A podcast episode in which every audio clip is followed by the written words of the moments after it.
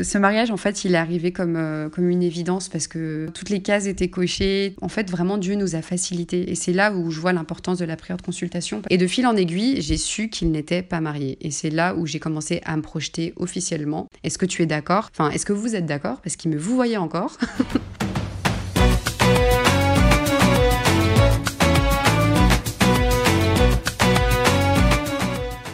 Que la paix soit sur toi, ma chère amie. Bienvenue à toi sur Je peux pas, je rencontre mon mari, le podcast qui rassemble les femmes autour du récit de la rencontre avec leur mari.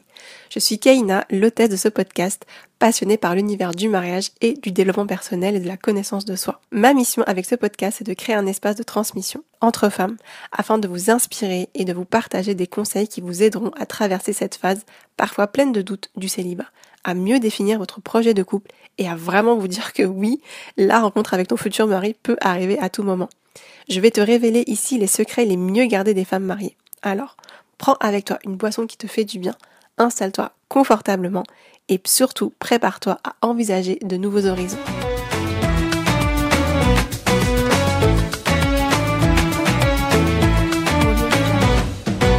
Bienvenue à vous sur l'épisode du jour, j'espère que vous vous portez bien. Avant de te faire découvrir l'histoire d'une femme qui a souhaité conserver l'anonymat, je voulais te dire que si cet épisode te plaît, je t'invite à t'abonner à la chaîne de podcast si ce n'est pas encore déjà fait, au profil Instagram je peux pas tirer du bas, je rencontre mon mari, à me laisser un 5 étoiles ainsi qu'un commentaire sur ta plateforme d'écoute. Je lis tous les commentaires et je serai ravie de lire le tien. Dans cet épisode, j'ai accueilli à mon micro une femme qui a souhaité conserver l'anonymat. Je la remercie de tout cœur puisque elle a partagé avec moi pour vous sa rencontre avec son mari, mais aussi un bout de son histoire de vie, puisqu'elle s'est éveillée à l'islam durant son adolescence.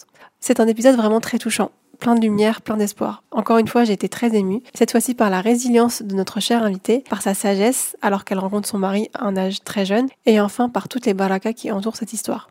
J'espère que cet épisode sera pour vous toutes une source de sagesse et de méditation, et surtout une source d'espoir pour toutes celles qui, comme mon invité, sont entrées en islam et qui se sentent parfois seules ou perdues face à cet objectif du mariage. À la fin de cet épisode, comme le veut la tradition du podcast Je peux pas, j'en mon mari, notre cher invité vous livre ses sagesses de femme mariée issues de son expérience. Que la transmission au féminin s'opère. J'espère que ta boisson favorite est prête. Je te souhaite une belle écoute. Salam alaikum. Alaikum salam, Kaina te remercie beaucoup d'être parmi nous euh, sur le podcast. Je te souhaite la bienvenue. Est-ce que tu pourrais te présenter? Oui, alors euh, j'ai 25 ans. Je suis auxiliaire de puriculture de métier, euh, actuellement en congé parental. donc je suis musulmane depuis bientôt 10 ans maintenant mhm. et mariée depuis 2014. Super. alors, quand tu deviens musulmane, euh, est-ce que ta vision du mariage a changé par rapport à celle que tu t'étais faite avant? Euh, Oui, euh, je dirais, mais partiellement, on va dire, parce que j'avais déjà une vision du couple où les relations sont faites pour durer, donc pas forcément enchaîner les relations ou autres. voilà, donc j'avais quand même cette vision-là des choses. du mariage aussi, j'étais tout à fait euh, pour le mariage. J'avais aussi cet objectif de me préserver euh, pour le mariage, alors que pas du tout euh, de valeurs religieuses dans mon quotidien. Hein, et, disons que quand, quand je me suis convertie à l'islam, ce qui a un petit peu évolué, bah, du coup, c'est le fait que pour se marier, on ne peut pas d'abord vivre avec la personne. Donc ça, ça a un petit peu changé. Euh, mais sinon, globalement, euh, voilà, c'était plus ou moins. Euh, ma vision n'a pas non plus énormément changé. Mmh. Donc le point commun, c'est que tu voyais, enfin que tu voulais te préserver pour la bonne personne, voilà. vivre voilà une relation sérieuse de longue durée. Ce que tu as retrouvé dans l'islam, c'est juste l'aspect de plutôt la, phase de connaissance qui a un petit peu enfin, qui a évolué du coup avec le cadre de l'islam. Exactement. D'accord. Et quand tu fais la rencontre de ton mari, euh, vraiment le, le, le, le, premier échange, dans quel contexte est-ce que dans quel contexte de vie est-ce que tu es euh, Est-ce que tu es étudiante Est-ce que tu travailles euh, Alors à ce moment-là, comment à ce moment-là? À ce moment-là, j'étais j'étais assez jeune, j'avais 18 ans, bientôt 19. J'étais en terminale bac, j'allais donc bientôt passer mon diplôme et donc en pleine révision. Et je vivais déjà seule depuis, depuis un petit moment, depuis que j'avais 17 ans. J'avais pris mon indépendance, donc j'avais mon appartement. Mhm. je travaillais les week-ends sur les marchés. Et, et du coup, du coup bah, j'étais dans, dans un contexte où j'avais déjà je pensais déjà au mariage. Je m'étais convertie assez tôt à l'islam, euh, quand j'avais 15 ans et demi. Et on va dire que ça me traversait déjà l'esprit de penser euh, au mariage, euh, notamment dû à ma situation, le fait de vivre seule. Hmm. C'est quand même une situation où c'est propice au fait de penser à vivre à deux. quoi. Donc, donc à ce moment-là, tu es étudiante et T'es étudiante, t'es en pleine révision du bac. Est-ce que tu avais des, une activité euh, en parallèle ou tu avais juste tes études? Bah, J'avais mes études, euh, je prenais des cours euh, de sciences religieuses à la mosquée. J'étais assez active dans le domaine associatif, mhm. notamment une association qui venait en aide aux personnes sans domicile fixe. Mhm. Et euh, d'ailleurs, c'est dans ce cadre que, euh, que j'ai pu rencontrer euh, mon mari. D'accord. Et donc ce premier contact, il arrive comment dans ta vie?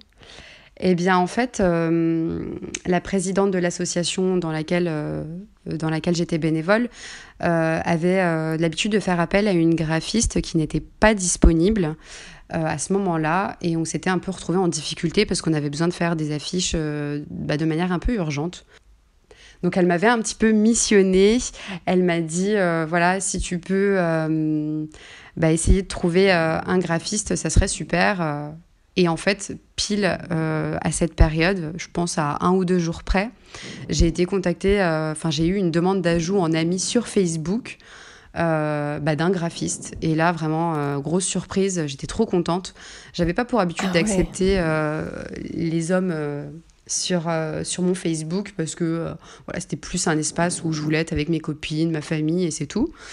Et, mhm. euh, et, en fait, je, vois, je vois clairement que c'est un graphiste parce que c'était mentionné sur, sur le nom de, de son profil. Et donc j'ai accepté et, et c'est là que tout a un petit peu commencé. D'accord. Et enfin, quand il il te demande un ami sur Facebook, est-ce qu'il est au courant que tu recherches un graphiste ou pas du tout? Eh bien, pas du tout. Euh, c'est ça qui est assez fort. Et même par la suite, je lui avais posé la question, même une fois qu'on a été mariés, je lui avais dit, mais pourquoi tu t'avais cliqué sur mon profil et tu m'as demandé en ami, euh, tu avais l'habitude de faire ça avec plein de personnes ou comment ça se passe? Et il m'avait dit non, pas du tout. Mais en fait, il m'avait vu commenter sur différentes euh, publications de pages qui suivaient et il avait trouvé mes interventions apparemment pertinente. Et du coup, il s'était dit pourquoi pas, euh, elle, est, elle a l'air convertie. En plus, euh, ça nous fait un point commun parce que du coup, mon, mon, mari est aussi converti à l'islam. Donc voilà. D'accord, waouh, c'est impressionnant.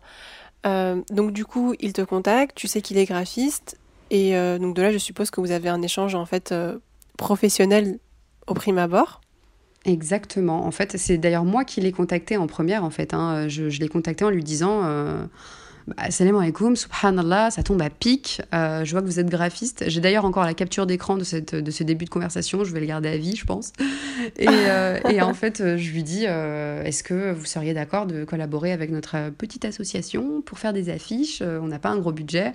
Et en fait, il a été tout, de suite d'accord. Et machallah, je, je me rappelle m'être dit euh, super, on, a beaucoup de, de chance parce que, euh, parce que euh, il avait l'air de travailler avec pas mal de, de, de monde. quand, je vois, quand je voyais le nombre d'abonnés, etc., je me suis dit bon, on a affaire à une pointure quand même dans son domaine. Et, et il, a, il nous a accordé du temps. Et donc, on a échangé d'un point de vue euh, bah, professionnel uniquement, d'ailleurs par mail, hein, pas sur Facebook. Euh, donc avec vouvoiement et tout ce qui va avec. Hein. Mon mari m'a vouvoyé mhm. pendant longtemps. et, euh, et, voilà, donc on a, on a échangé vraiment que d'un point de vue professionnel, effectivement. Mmh. et, et qu'est-ce que tu pensais à ce moment Enfin, toi, quand, dans ce processus-là, il te contacte, vous échangez, toi, tu penses qu'à le côté professionnel, tu t'imagines pas euh, qu'il est potentiellement célibataire et que potentiellement en plus il pouvait euh, être intéressé? Alors moi, j'étais vraiment dans une optique, euh, il est marié parce que c'était écrit sur son statut Facebook. Donc euh, dans l'immédiat, je me mmh. pose pas de questions. Euh, voilà, c'est un homme marié, chasse gardée, on ne s'imagine rien.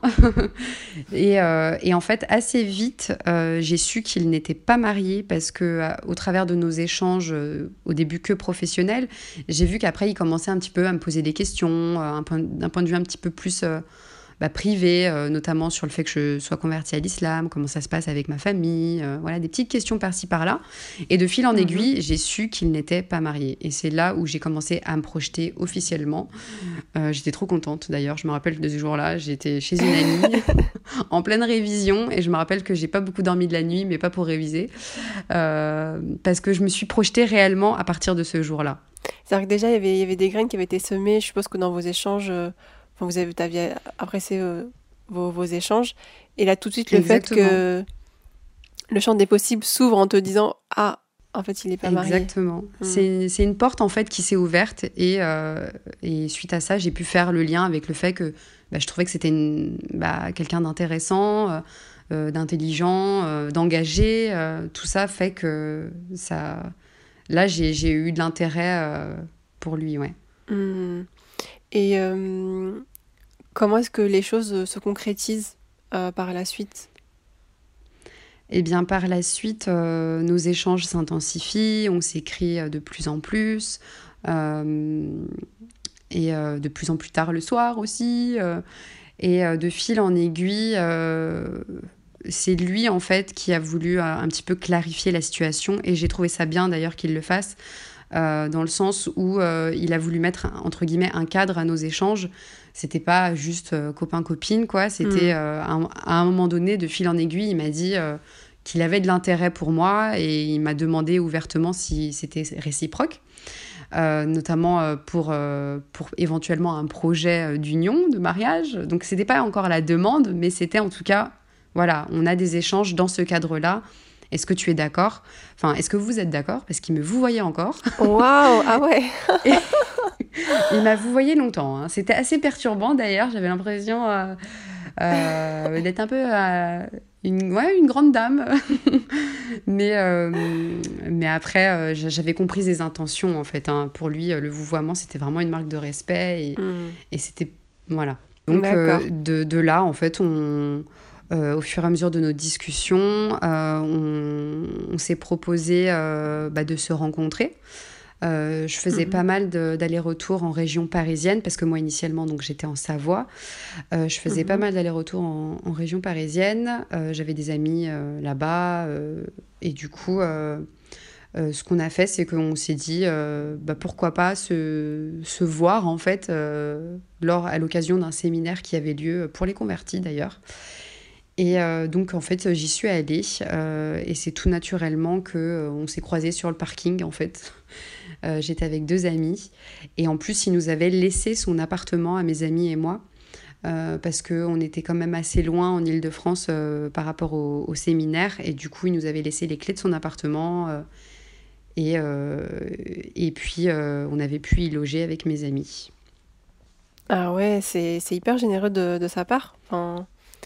Ça, ça, a dû te marquer comme, euh, ah ouais, ouais, vraiment ça, service. Ça m'a marqué. Puis euh, le fait de voir en plus son, son appartement, euh, ça m'avait ça m'avait aussi. ça avait apporté quelque chose en plus dans mon intérêt pour lui et ça avait aussi conforté certaines choses que je pensais à son égard parce que j'ai vu que c'était quelqu'un d'assez ordonné, euh, bah, bon, qu'il était propre, mais bon, après, ça, c'est facile de faire un petit coup de ménage avant, hein, mais j'ai vu que quand même, euh, j'ai vu, j'ai ouvert les portes de son placard, euh, il mangeait des miel pops le matin, on avait un petit peu rigolé. bah, c'est vrai qu'à l'intérieur, c'est un peu le miroir de, de, de quelqu'un, en fait. Exactement. Bah l'intérieur, c'est un, peu notre miroir. Ouais. Ouais, ses choix en, matière de déco, euh, c'est des petits détails, mais disons que ça peut, ça peut dire, euh, c'est pas en dire long sur la personnalité de la personne, je pense, ouais. Hmm. Donc, euh, quand, quand, quand, tu le vois, ça te, ça te, t'es conforté dans ton, ouais, clairement, dans le, dans le déroulé des choses? Ouais, clairement, je suis confortée et je vais même le dire, hein, je, je, suis sous le charme, clairement, parce que je hmm. vois en sa, en sa personne beaucoup de bienveillance, beaucoup de de gentillesse, de bonté et, et vraiment, on va dire que les petits papillons que je ressentais dans le ventre se sont encore plus intensifiés.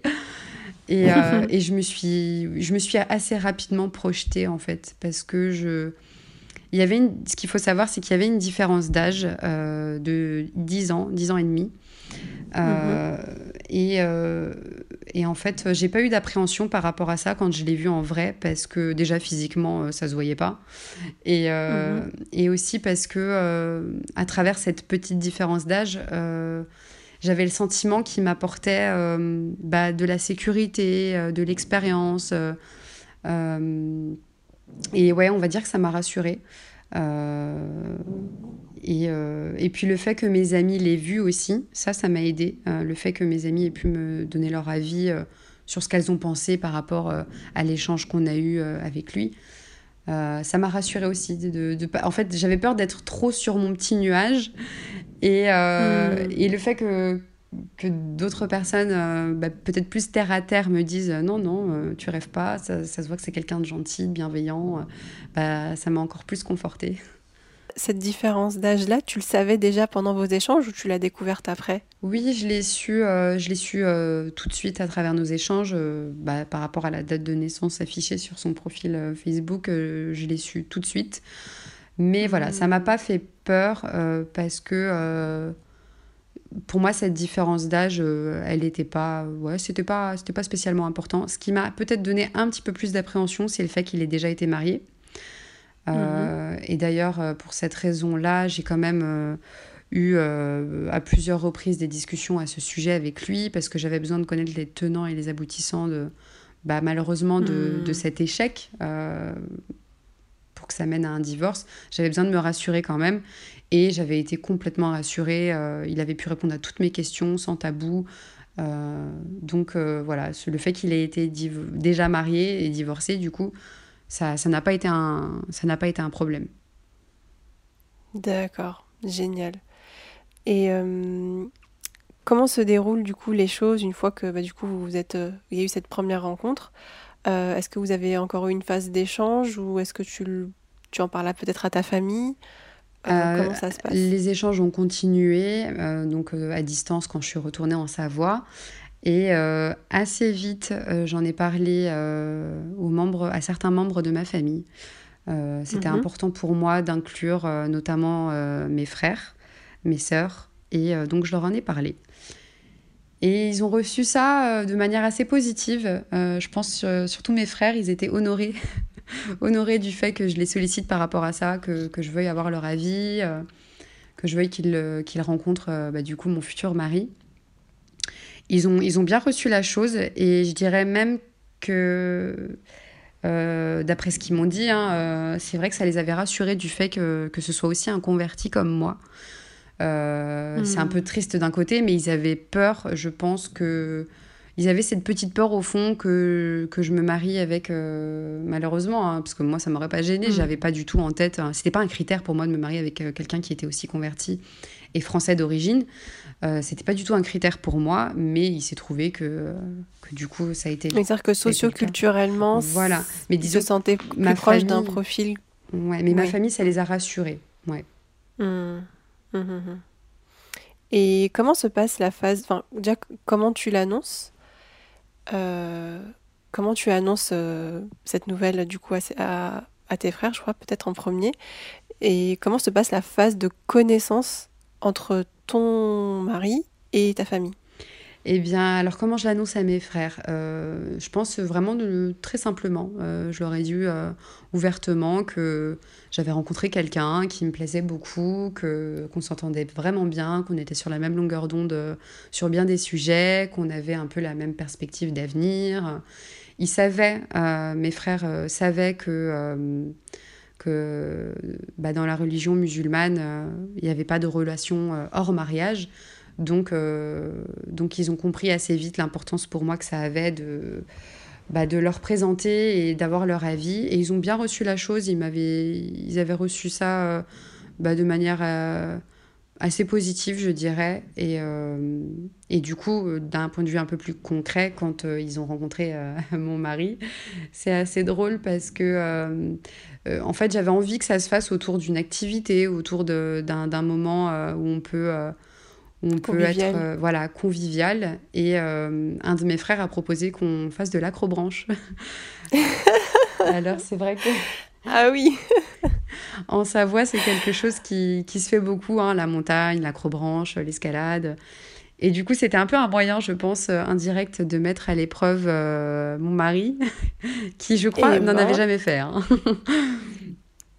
Et, ah ouais, ça, c'est vraiment un passage Passage à euh, l'épreuve, quoi. L'épreuve du feu. Exactement. Exactement. Et du coup, mon mari, euh, euh, bah, il s'est très bien débrouillé. il m'avait dit bien plus tard qu'il avait eu peur au moment de la tyrolienne, mais il avait pris sur lui.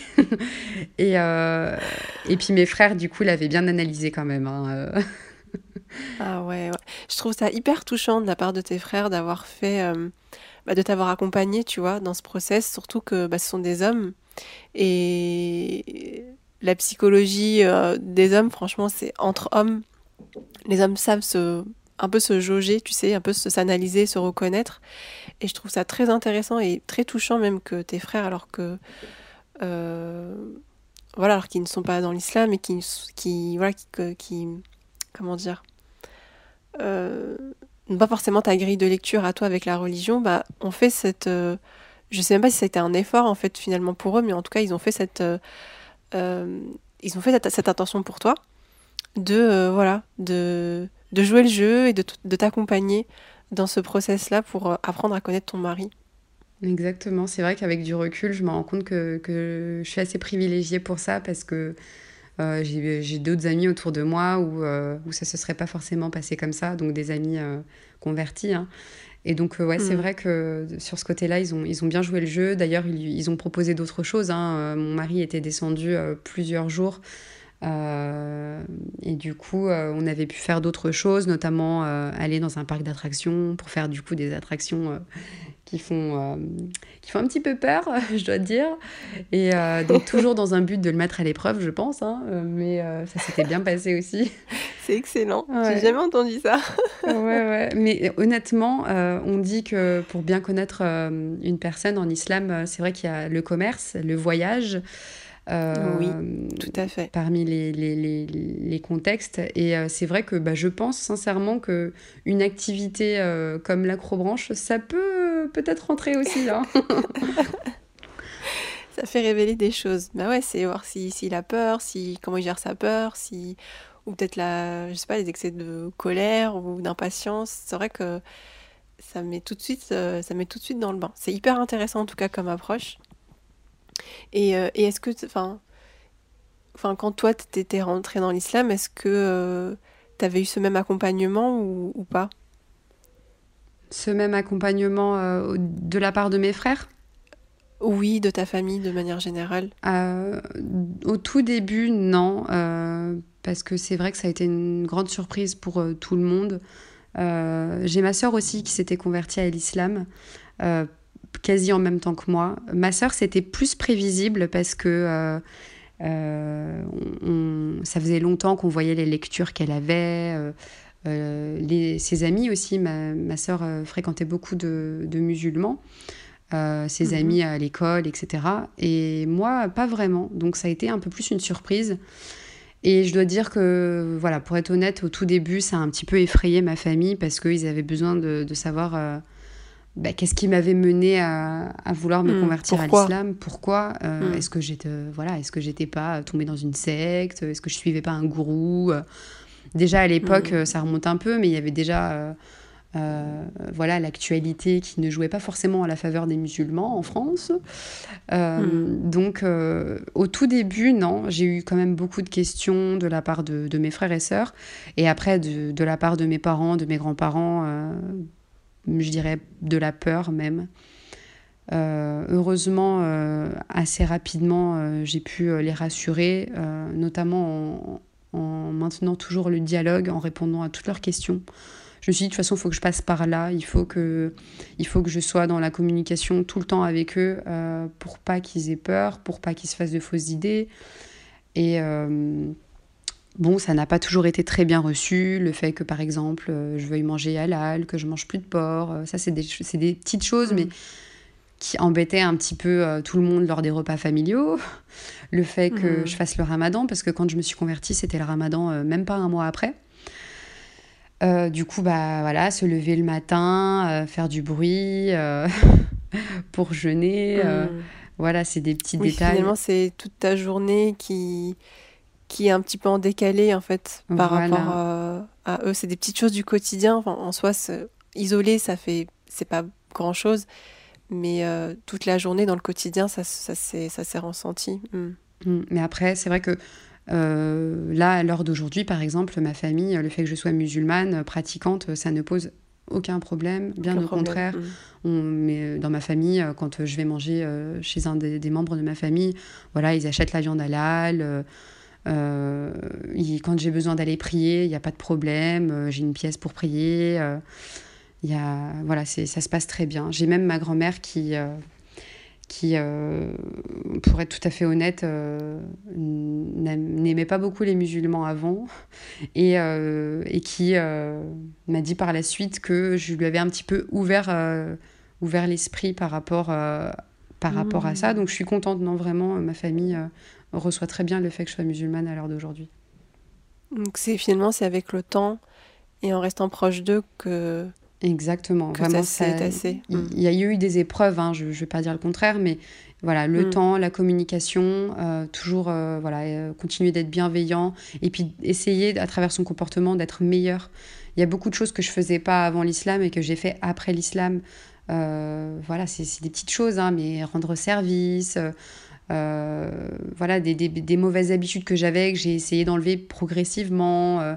Euh, dans mon attitude envers eux, euh, voilà, le respect. Euh. Il y a beaucoup de choses qui, qui, ont, qui ont changé positivement. Donc en fait, ils ne pouvaient pas ils pouvaient pas dire à cause de l'islam t'es devenu comme ça ou comme ça en fait c'était hmm. ils avaient ils avaient amélioré voilà ils avaient des bons arguments pour dire que du coup ça c'était c'était meilleur pour moi ouais. Et à quel moment est-ce que tu choisis un ce qu'on appelle un maharam alors, le tuteur, euh, ça a été, euh, je trouve que ça a été quand même euh, assez galère. je ne vais, pas, je vais pas dire le contraire. à l'époque, je prenais des cours de sciences religieuses avec un imam et professeur. Et en fait, j'avais fait, j'avais fait la demande tout naturellement auprès de lui pour qu'il soit mon tuteur. Parce qu'avant de rencontrer mon mari, j'avais déjà fait une rencontre avec un frère qui n'avait vraiment pas duré mhm. longtemps. Euh, et euh, du coup, j'avais demandé à mon professeur s'il pouvait rencontrer euh, ce frère. Il l'avait fait. ça s'était bien passé. Bon, après, pour d'autres raisons, finalement, ça ne s'était pas. Il y avait, ça, on n'avait pas conclu à, aller plus loin avec ce frère. Mais quand j'ai sollicité bah, du coup mon tuteur pour la deuxième fois, bah, du coup pour mon mari, euh, bah, il n'avait pas donné suite. En fait, je pense qu'il n'avait pas le temps. Euh, c'était, c'était pas. Euh, il avait, il faisait déjà beaucoup de choses à côté. Et en fait, je m'étais sentie quand même assez seule à ce moment-là. Je me rappelle. Hmm. Et j'avais sollicité des amis donc en région parisienne pour m'aider à trouver un autre tuteur. Et du coup, elle m'avait conseillé bah, un autre imam, toujours un imam, hein, euh, un autre imam euh, qui faisait aussi pas mal de conférences et très actif dans le monde associatif euh, en Ile-de-France. Et mhm. donc je l'ai contacté en fait. Elles m'ont donné son contact direct. Donc je l'ai contacté, je lui ai fait la demande. Et il a accepté. Et c'est tout naturellement qu'il a rencontré du coup mon mari. Il se trouve que, que cet imam-là, sa femme avait déjà fait appel à mon mari pour bah, du coup, euh, pour, euh, pour faire des choses graphiques. Euh, Incroyable. Et du ah coup, elle a pu confirmer que c'était quelqu'un, en tout cas dans, dans, tout ce qui concerne la transaction financière, etc. Parce que c'était c'était dans un cadre bah, qui, moyennait, qui moyennait finance quand même, pour des mhm. affiches, des logos, des vidéos, etc. Et du coup, elle avait pu attester que c'était quelqu'un de, en tout cas dans le commerce, qui était, qui était droit. Donc la boucle est bouclée quoi, c'est incroyable. Ouais, vraiment. Hein. En fait, tout a été tu tellement. tombes sur le tuteur dont la femme avait déjà eu affaire à ton mari. c'est incroyable. Hein. Waouh. Ouais, c'est pour ça que ce, mariage, en fait, il est arrivé comme, euh, comme une évidence parce que bah, toutes, euh, toutes les cases étaient cochées, tout a été. Euh, en fait, vraiment, Dieu nous a facilité. Et c'est là où je vois l'importance de la prière de consultation parce que je l'ai faite très rapidement quand j'ai rencontré mon mari. Et, mhm. et, de fil en aiguille, bah, Dieu nous a facilité pour chaque chose. Même pour mon mariage, euh, j'aurai peut-être l'occasion de vous dire une anecdote ou deux. Euh, il y a beaucoup de choses qui sont arrivées. C'était vraiment euh, bah, la baraka. Quoi. Les bénédictions de Dieu hmm. étaient, étaient, présentes de A à Z. Bah justement, le jour de ton mariage, comment, comment est-ce que tu t'es sentie? Le jour de mon mariage, honnêtement, je pense que je me suis sentie entière parce que j'avais ma famille, j'avais mes amis, mes amis musulmanes, non musulmanes. Euh, mon mari avec ses amis et sa famille aussi. Et, euh, et en fait, euh, bah, c'était tout simplement bah, féerique. En fait, ce jour-là, je, j'ai, trouvé ça beau, mais tellement beau. Et surtout qu'en plus, le jour de mon mariage, donc il y avait, il y avait aussi du coup mon tuteur et mhm. en fait, ah, il s'est déplacé. Ah oui, oui, il était, il était, là aussi. Et, euh, et, en fait, le jour de mon mariage, euh, j'ai ma belle-sœur qui s'intéressait à l'islam, qui est venue me voir et qui m'a dit euh, en catimini, je vois qu'il y a un imam qui est là. J'aimerais réciter la shahada. Est-ce que tu peux Est-ce que tu peux l'appeler pour qu'on puisse discuter J'aimerais qu'il m'accompagne pour que, pour que je devienne musulmane le jour de mon mariage. Donc j'étais vraiment incroyable, super contente, super émue. Je savais que ma belle-sœur s'intéressait beaucoup à l'islam. Euh, mais voilà, de là à concrétiser la chose comme ça, vraiment, j'étais trop contente. Et euh, du coup, bah, elle s'est convertie à l'islam le jour de mon mariage. Euh, Alors, quand tu dis belle-sœur, c'est la sœur de ton mari ou la femme d'un de tes frères? La femme d'un de mes frères. Oh, waouh! Ouais. Et mon frère s'est aussi converti à l'islam, mais quelques années après. Donc, euh, Je suis sans, je suis sans, sans voix, sans mots, c'est magnifique. Ah ouais, non, vraiment. Euh, c'est vraiment la lumière qui vous a tous englobé, enfin, tous atteints les uns après les autres, c'est super beau. Alhamdoulilah, ouais. Même là encore, je le dis, j'ai encore de l'émotion parce que je. Oui. Ouais, je, je sens que, que Dieu, il, que Dieu, il, il nous aime et, et il, nous donne, bah, il nous donne tellement, en fait que, que, voilà, que je trouve ça mm. beau et, et, euh, mm. et voilà. Désolée, je suis un peu émue. ouais, moi aussi, moi aussi. Euh, est-ce que tu aurais des sagesses de femmes mariées à, à transmettre à, à celles qui, qui, aspirent au mariage, aux femmes célibataires qui aspirent au mariage, pour la phase de rencontre, pour euh, éventuellement aussi, si tu en as aussi, pour la phase de pérennisation du couple euh, surtout dans la première année de mariage, tu sais, où, euh, où ben voilà, c'est deux personnes qui qui se connaissaient pas et qui vivent ensemble. Et, euh, toi, dans ton cas, c'est vrai qu'il y a beaucoup de points communs, parce que vous êtes tous les deux déconvertis, deux cultures françaises, qui met le monde associatif. mais voilà, est-ce que est-ce qu'il y a des choses voilà, donc, que tu pourrais tirer de ton expérience à transmettre pour voilà, surtout la première année de mariage?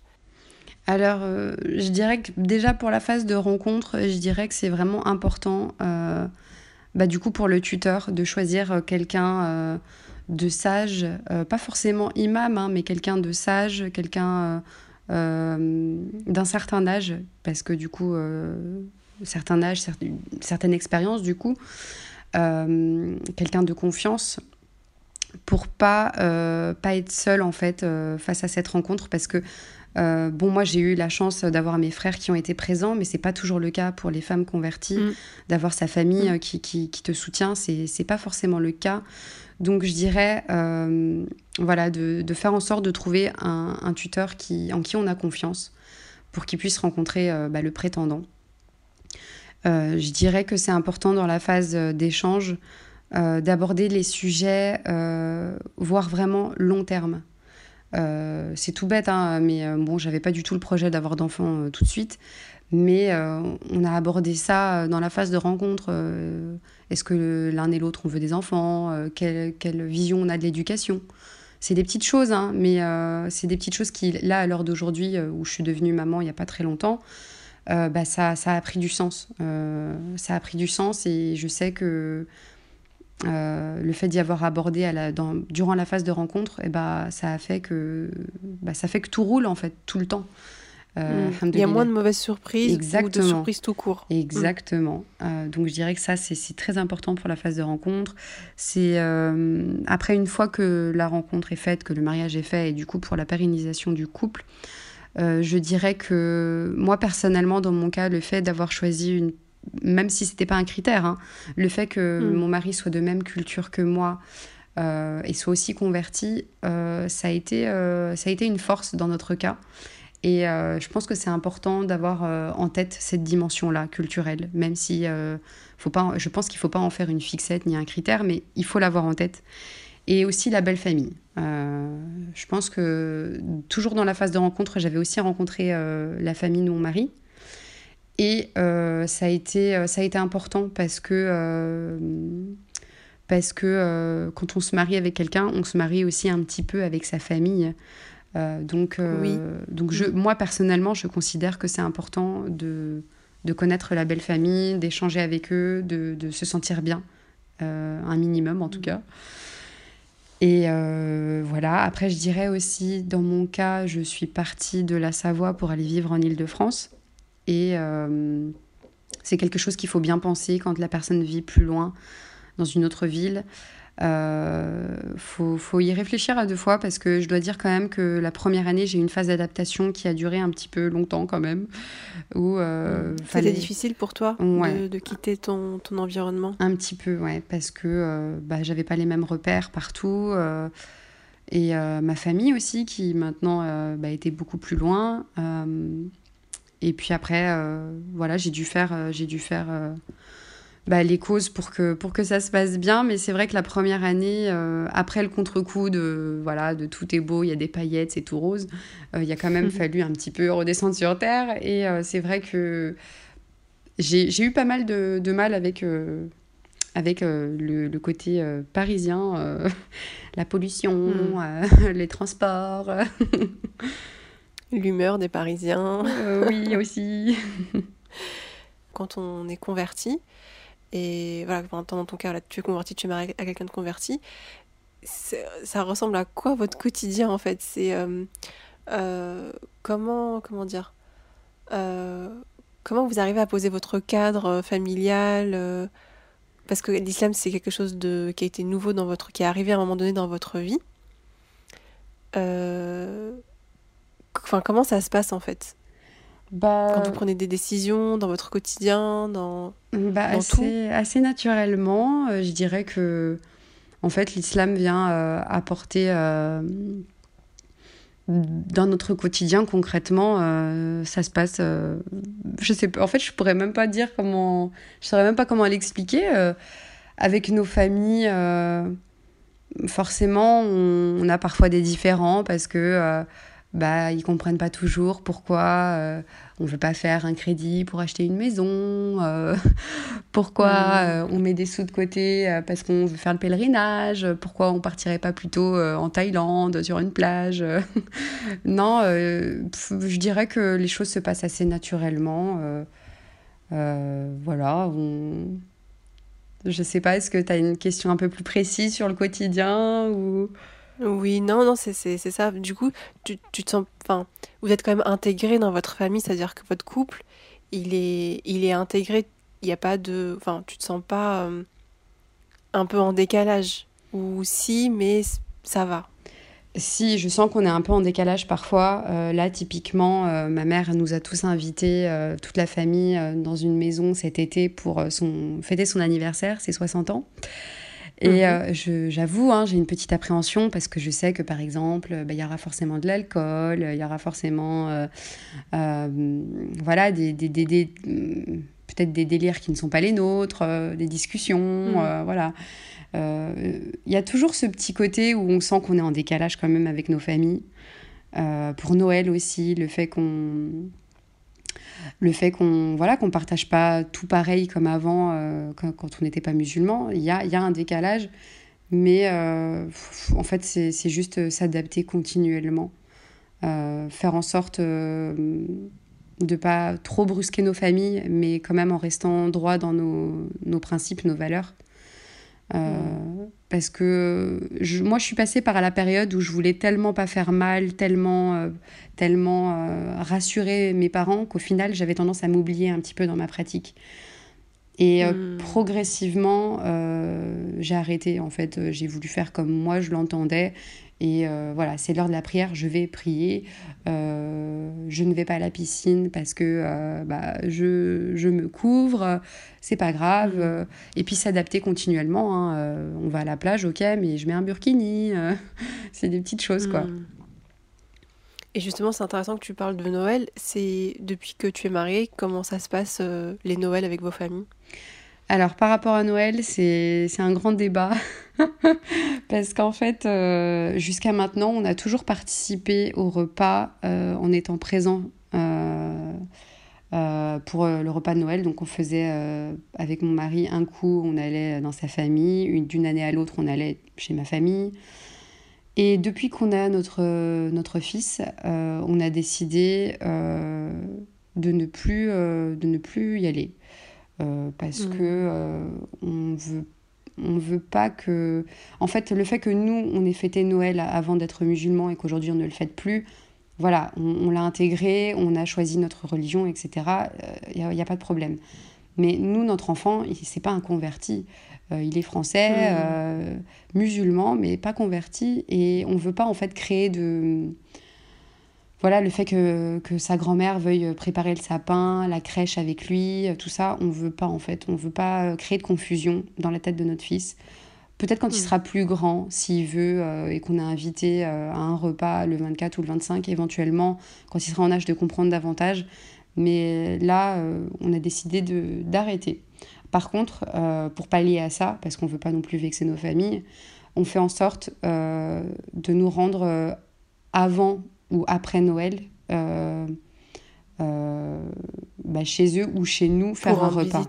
Voilà, faire un repas, faire mmh. quelque chose, leur faire un petit cadeau. Alors pas en mode joyeux Noël, mais euh, on veut quand même mm, garder quand même un, lien, un contact. dans ma famille, ça va être, bah, on va faire du ski tous ensemble. Dans la famille de mon mari, bon bah, on va faire un petit repas, une activité. Voilà, pour pas qu'ils aient trop ce vide euh, non plus. Hmm, d'accord, oui, vraiment, essayer de trouver le juste milieu en fait. Exactement, oui. Garder le lien tout en ne voilà, tout en mettant pas de côté vos principes. Et c'est vrai que quand il y a un enfant qui a l'éducation, c'est voilà, comment est-ce que je remplis entre guillemets euh, l'esprit et le cœur de mon enfant? Exactement. Le plus en adéquation possible avec, euh, avec bah, notre religion. Donc euh, oui, effectivement, ça c'est un sujet très important. Et pour terminer, euh, pour revenir à cette euh, à cet aspect du, du mahram, du tuteur, est-ce que, vu qu'aujourd'hui tu es marié, est-ce que c'est quelqu'un avec qui tu es toujours en contact, qui te qui, qui t'aide toujours ou, ou, pas du tout? Alors à l'heure d'aujourd'hui, je n'ai pas de contact régulier avec lui. Par contre, euh, je sais que je peux à tout moment faire appel à lui, euh, j'ai pas de doute. Euh, je suis en contact avec sa femme, mhm. donc je sais que si il était amené, alors ce que j'espère pas, que Dieu nous en préserve, mais s'il devait y avoir peut-être un, problème dans mon mariage, je sais que je pourrais tout à fait encore compter sur lui et qu'il m'apporterait son soutien. Ça, j'ai aucun doute. Mhm. Mais hormis ce, ce cas-là, je veux dire, dans ton quotidien de femme mariée, voilà, c'est plus quelqu'un euh, non, euh, que bah, tu sollicites. Non, pas, pas, pas, forcément. Puis surtout qu'en plus qu'il a, il, a déménagé, on n'est pas, on n'est pas forcément dans la même ville, donc euh, mhm. non. Mais après, je suis toujours ses interventions de loin parce qu'il est très actif, machallah, sur dans, dans la communauté musulmane. D'accord. Et donc tu conseillais aux femmes de, de trouver voilà, un tuteur sage, expérimenté, etc. Euh, Bon, question peut-être un peu difficile. Concrètement, comment, euh, par quelle voie est-ce qu'elles peuvent contacter quelqu'un comme ça? Toi, initialement, c'était via euh, tes cours de religion. Est-ce que tu sais s'il y a d'autres recours? Alors honnêtement, je, ne connais pas d'autres recours et ça serait bien qu'il y en ait un, s'il n'y en a pas. Parce que parce que c'est super important et, et je pense que bien des femmes euh, aujourd'hui en France euh, auraient besoin de faire appel euh, peut-être à un tuteur et ne savent pas vers qui se tourner. Et c'est vraiment mmh. triste, c'est dommage. Et, et donc s'il n'y a pas de, plateforme qui existe pour trouver un tuteur, vraiment prendre son courage à deux mains et, et aller solliciter directement la personne. Euh, si on peut lui écrire, si on peut aller la voir, euh, voilà, pour, pour, euh, pour l'interroger, pour lui demander l'accord de, de, cette responsabilité, hein, parce que c'est vrai que c'est une grosse responsabilité. Mais mm. je pense qu'il faut vraiment prendre son courage à deux mains et, et en tout cas faire les démarches pour avoir un, un tuteur, c'est, primordial. Ouais. Merci beaucoup. Franchement, je te remercie énormément pour ton temps, pour toutes ces sagesses, pour ce magnifique témoignage, plein de lumière, plein d'espoir. Merci à toi d'avoir écouté l'épisode jusqu'au bout, j'espère qu'il t'a fait du bien. N'oublie pas de le partager à tes amis et surtout de nous rejoindre sur la page Instagram Je peux pas tirer du bas, je rencontre mon mari si ce n'est pas encore déjà fait. Et quant à moi, je te dis à très vite dans un prochain épisode.